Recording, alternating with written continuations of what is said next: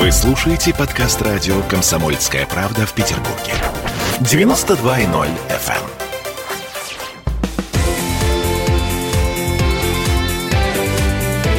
Картина недели. Всем привет, это радио «Комсомольская правда», я Дмитрий Делинский. Я Ольга Маркина. Ректор Гуманитарного университета профсоюзов Александр Записоцкий. Вместе с нами Александр Сергеевич, добрый день. Здравствуйте. На троих подводим некоторые информационные итоги уходящей недели. Эта неделя получилась такой весьма-весьма скандальной. В Петербурге открылась выставка Евгении Васильевой. И ладно бы в какой-то частной галерее, а выставка э, в Академии художеств, черт возьми. А еще в Россию вернулся актер Алексей Серебряков. Ну, тот самый, что называл национальной идеей нынешней России хамство и рабскую психологию. Но все-таки начнем с главного политического скандала этой недели. Президент США Джо Байден назвал Владимира Путина убийцей. А Путин ответил э, в стиле «сам дурак». Буквальная цитата. «Кто э, как обзывается, тот так и называется». А потом э, наш президент позвал Байдена к барьеру. Вот, ну, чтобы нам не пикироваться вот так вот заочно, мы можем, мы должны продолжать отношения. И более того, вот, знаете, сейчас я подумал, в прошлый раз инициатива телефонного разговора исходила от президента Байдена. Я хочу предложить президенту Байдену продолжить наши дискуссии, но при условии, что мы это сделаем фактически в прямом эфире, что называется онлайн. Но без всяких задержек, а прямо вот э, в открытой прямой дискуссии. Мне представляется, что это было бы интересно и для народа России, и для народа Соединенных Штатов. Но, повторяю еще раз, при условии, если это будет прямой, честный разговор, по сути, в прямом эфире. Небывалое явление. А, президент а, одной страны вызывает на такой политический батл президента другой страны. Причем это не какие-то второразрядные заштатные страны, а ведущие ядерные державы мира, конкурент на политическом политическом рынке. Я такого не припомню. Что я вам по этому поводу скажу? Страны это обе великие, а вот фигуры президента, они неравноценны. То есть я выскажу вам свое личное мнение, но я считаю, что Путин уже сегодня завоевал в мировой истории роль, место э, ярчайшего мирового лидера 21 века.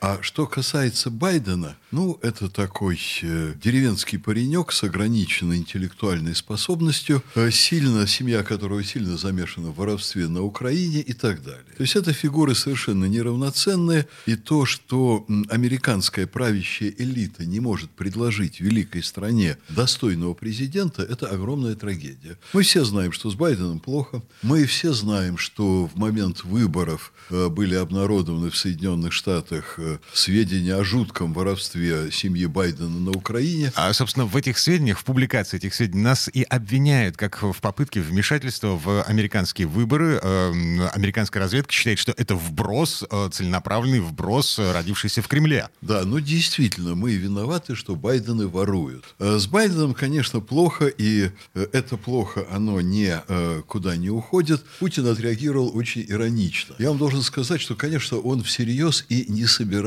вызывать Байдена на дискуссию. Вот про Путина я бы не хотел сказать, что он троллит Байдена. Это человек такой высокой культуры, что слово «троллить» неуместно. Я ну, более ну, того... ну а как же это, мочить в сортире? Подождите, это подождите. Же, а это доходчивый разговор с электоратом на языке, понятном массам. Угу. Путин, конечно, явление очень высокой культуры, российской, петербургской.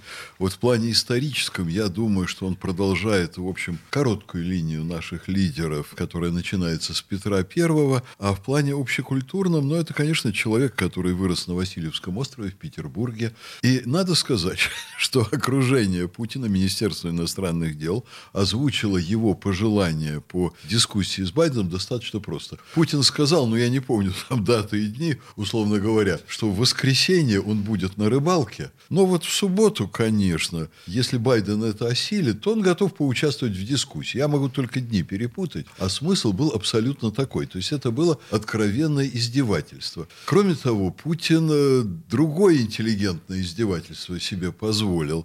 Он пожелал Байдену здоровья. Да, да. Понимаете? А, а здоровье... А, искренне то... пожелал. Искренне да, пожелал искренне, здоровья. Да. И сказал, не, э, не сочтите это за шутку. Но представьте себе, я разговаривал с людьми, которые играли очень большую роль в России в событиях начала 90-х годов, когда Советский Союз был сокрушен, и приехали американцы, они стали к нам наезжать. Эти люди сейчас занимают очень высокое положение, имен называть не буду. Но они говорят, мы знаем, как надо перевести, вести переговоры с американцами. Американцы к вам входят в кабинет и начинают вас поучать, стараясь сделать это как можно более менторски, по-хамски. Понимаете, вот они приехали в туземную страну. Вести себя надо очень просто. Надо их резко остановить, послать а еще лучше выгнать. И тогда проходит совсем немного времени, они возвращаются к тем же самым переговорам, но уже ведут себя совершенно иначе. Что-то напоминает восточный базар. Знаете, вот э, ты уходишь, а за тобой бежит человек и говорит, нет, нет, подожди, подожди. Вот только э, в случае российского базара никто за этим человеком не бежит. И вот э, в Соединенных Штатах была опубликована на днях небольшая статья, небольшое интервью, материал переводчика Байдена. В 2011 году, 10 лет назад, Байден был в Петербурге, и с ним сделали примерно такую вещь, только немного другим методом. И сделал Владимир Путин. Э, написал переводчик Байдена, я подчеркиваю. Вот. Значит, он стоял, значит, переводя напротив Байдена.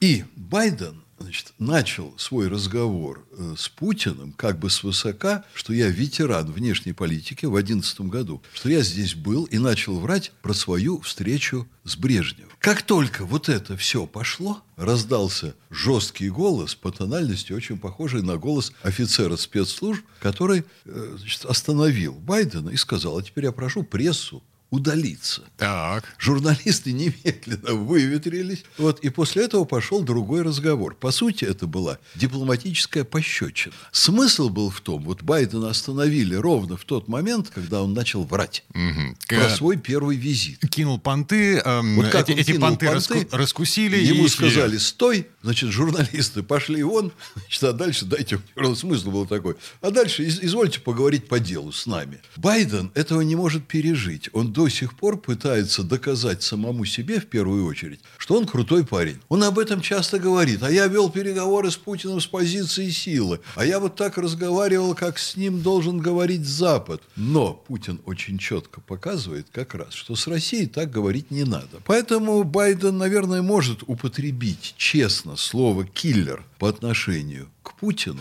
Только это киллер, вот как вы сказали, слово понты употребили, вот к легковесным политикам, которые пытаются гнать понты, не имея с Россией в разговоре достаточных козырей, чтобы подмять Россию под себя. Ну, в данном случае э, Байден не то чтобы сказал, Путин, ты убийца, он сказал, «М, да, э, ну, что-то В типа... ответ на журналиста телеканала ABC. Да, в ответ на вопрос, не считаете ли вы, что Путин убийца? Он что-то это- промычал, Да. Да, и, кстати, есть еще одна маленькая тонкость. В английском языке есть два слова «убийца». Киллер Киллер. как убийца-переговорщик. Вот. И murderer а, как убийца-преступник. Вот. А, м, в разговоре с Байденом использовали слово киллер. Так, ладно. На, на фоне всего этого происходили два, в общем-то, малозаметных, но очень важных события. А, В Лондоне и в Вашингтоне почти синхронно публиковали два документа. Первый из них называется «Глобальная Британия в век конкуренции». Второй называется «Зарубежные угрозы для американских выборов 2020 года». В обоих документах, по большому счету, говорится, что Китай — это соперник, а Россия — это враг. Чувствуете разницу?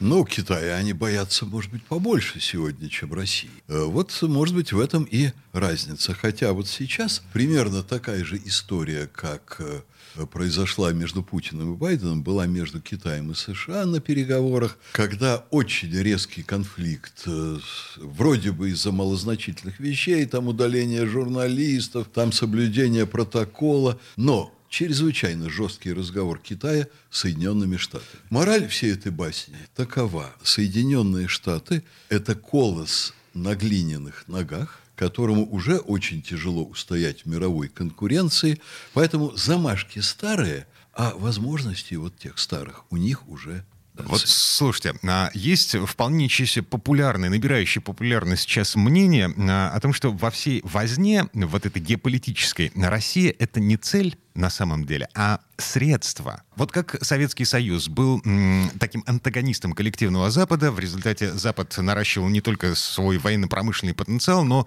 и э, единство, идеологическое единство. Значит, Советский Союз закончился, Запад э, начал разваливаться, потому что... м, Нужен внешний враг. да, не было поводов э, для выброса адреналина, что называется.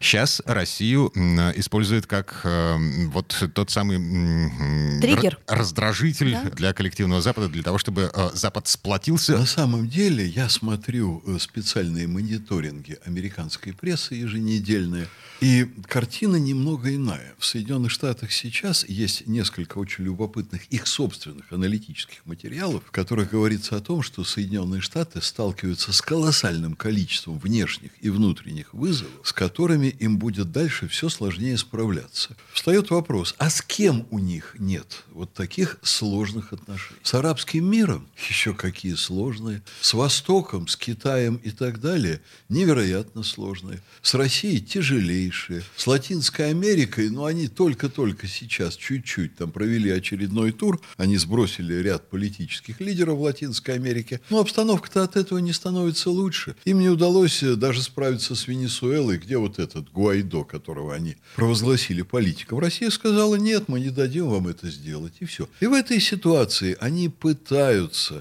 Вот понимаете, чем плохо ну, скажем так, правительство времен Байдена, чем плохо.